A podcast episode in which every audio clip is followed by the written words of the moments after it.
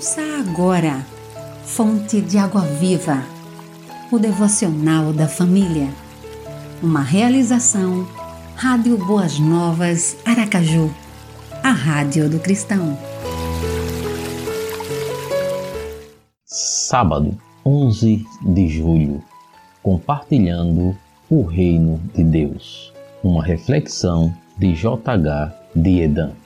Se queremos implantar o Reino de Deus, precisamos ter consciência de algumas coisas. Primeiro, de que somos convocados por Jesus a realizar essa tarefa. Segundo, somos chamados a lançar a semente e fazer a colheita. Em terceiro lugar, somos desafiados a entregar os nossos dons e nessa tarefa deve haver regozijo.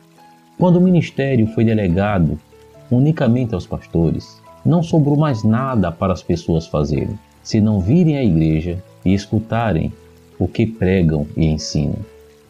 Para muitos, o cristianismo se tornou pouco diferente de um esporte de espectadores bem parecido com o futebol. 22 homens no campo, precisando urgentemente de descanso, e 22 mil espectadores nas arquibancadas, precisando urgentemente de exercício. Através da pregação, a tarefa dos pastores é confortar os perturbados e perturbar os que estão confortáveis. Quanto mais envolvidos estivermos no trabalho da igreja, mais a aprovação do reino se fará. A igreja não pode ficar restrita à proclamação. Ela também deve exercer eficazmente a comunhão, donde resulta a proclamação. Como a lembrar-lhe que mantenha viva a chama do dom de Deus que está em você. 2 Timóteo capítulo 1, versículo 6. Ore, Senhor, usa-me como agente da proclamação do Evangelho, a fim de que o reino de Deus seja eficazmente implantado.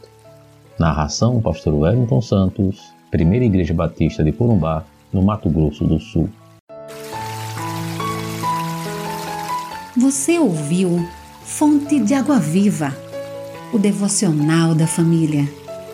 Idealização dos pastores Wellington Santos e Davi dos Santos. Realização Rádio Boas Novas Aracaju, a Rádio do Cristão. Acesse www Rádio Boas Novas Aracaju.com.br